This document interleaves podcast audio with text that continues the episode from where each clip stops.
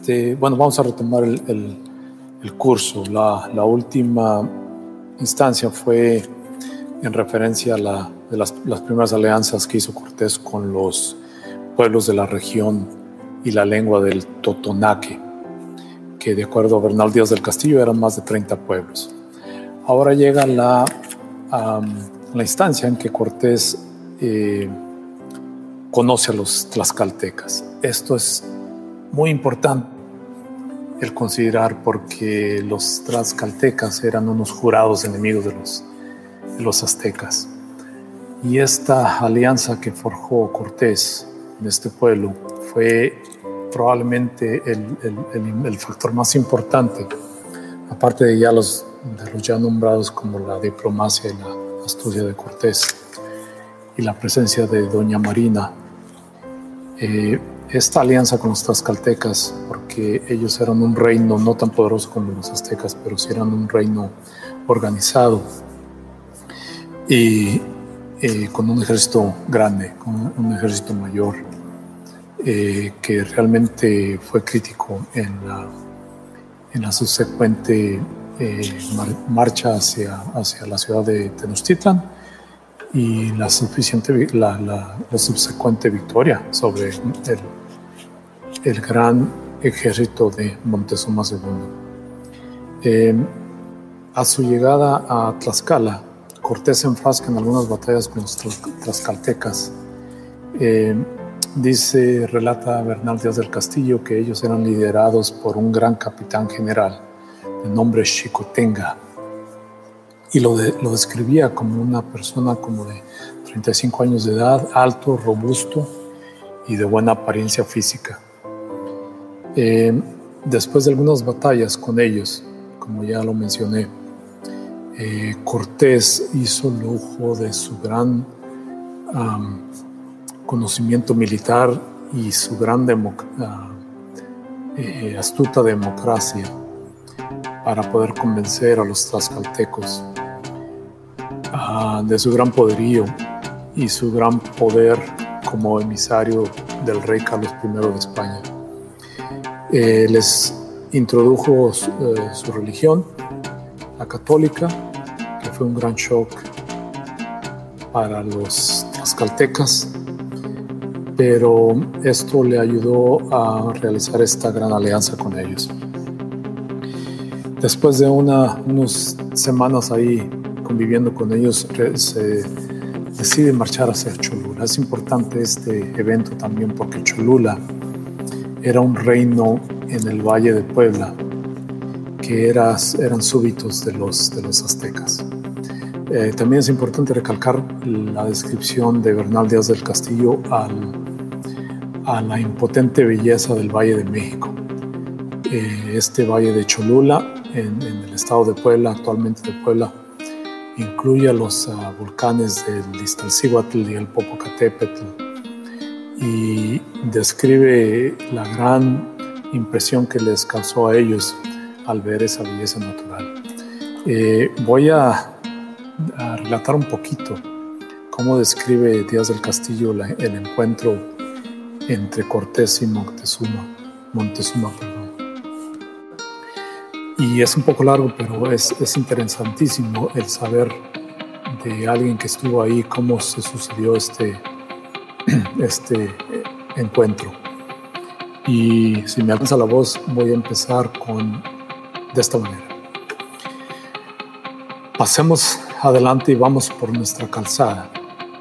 Ya que llegamos donde se aparta otra calzadilla que iba a Cuyuacán, que es otra ciudad, donde estaban unas como torres que eran adoratorios, vinieron muchos principales caciques con muy ricas mantas sobre sí, con galanía de libreas diferenciadas, las de los unos caciques de los otros, y las calzadas llenas de ello. Aquellos grandes caciques enviaba el gran Montezuma adelante a recibirnos. Y así como llegaban antes Cortés, decían en su lengua que fuésemos bienvenidos. Desde allí se adelantaron Cacamatzin, señor de Texcuco, y el señor de Iztapalapa, y el señor de Tacuba, y el señor de Cuyuacán, a encontrarse con el gran Montezuma. Eh, hay que recalcar cómo menciona esos nombres. Iztapalapa, Texcuco, eh, que son obviamente conocidos como Texcoco, e Iztapalapa. Pero Bernal Díaz del Castillo los menciona como Texcuco y Iztapalapa. Y continuamos. En, eh, relata que el señor, el gran Montezuma, que venía cerca, en ricas andas, acompañado de otros grandes señores y caciques que tenían vasallos. Ya que llegábamos cerca de México, a donde estaban otras torrecillas, se apió el gran Montezuma de las Andas y traíanles del brazo aquellos grandes caciques, debajo de un palio muy riquísimo a maravilla y la color de plumas verdes con grandes labores de oro, con mucha argentería y perlas y piedras chalchichuis que colgaban de unas como bordaduras, que hubo mucho que mirar en aquello. El gran Montezuma venía muy ricamente ataviado según su usanza y traía calzados unas como cotaras, que así se dice lo que se calza, las suelas de oro y muy preciada pedrería por encima de ellas. Venían sin aquellos cuatro señores otros cuatro grandes caciques que traían el palio sobre sus cabezas y otros muchos señores que venían delante del gran Montezuma, barriendo el suelo por donde había de pisar, y le ponían mantas porque no pisase la tierra. Todos estos señores ni por pensamiento le miraban en la cara, sino los ojos bajos y con mucho acato, excepto aquellos cuatro deudos y sobrinos cuyos suyos que lo llevaban del brazo. Como Cortés vio y entendió y le dijeron que venía el gran Montezuma, se apió del caballo y desde que llegó cerca de Montezuma a una se hicieron grandes acatos. Montezuma le dio el, el bienvenido y nuestro Cortés le respondió con Doña Marina que él fuese muy bien estado. Paréceme que Cortés, con la lengua doña Marina, que iba junto a él, le daba la mano derecha y Montezuma no la quiso y se la dio, se la dio él a Cortés. Eh, es bueno recalcar que el español de aquella época es obviamente muy diferente al actual y es, eh, bueno, es, eh, en ocasiones es difícil entenderlo, pero yo pienso que, que tiene sentido. Y seguimos. Entonces sacó Cortés un collar que traía muy a mano de unas piedras de vidrio, que ya he dicho que se dicen margaritas, que tienen dentro de sí muchas labores y diversidad de colores. Y venía ensartado en unos cordones de oro con almizcle, porque diesen buen olor.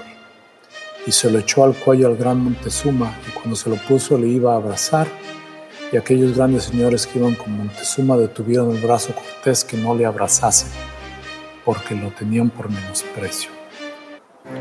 Es impactante eh, el relato de cómo se dio este, este gran encuentro entre estas dos culturas, azteca y la española, que por ende dio eh, o creó la nación mestiza que hoy es conocida como México.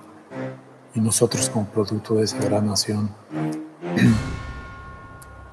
Eh, seguiremos con el con el discurso, el, relato. En el próximo video hablaremos un poco más de, lo que se dio después de ese encuentro. Eh, hablaremos un poco de la batalla, de la gran batalla final de Tenochtitlan, en la cual derrotaron, derrotó finalmente a los aztecas. Eh, eh, mencionaremos un poquito de Cuauhtémoc, de Cuitláhuac, la muerte de Montezuma y la subsecuente expansión después de la conquista del Valle de México hacia el norte del país, incluyendo nuestra región de Jalisco, eh, por Nuño de Guzmán.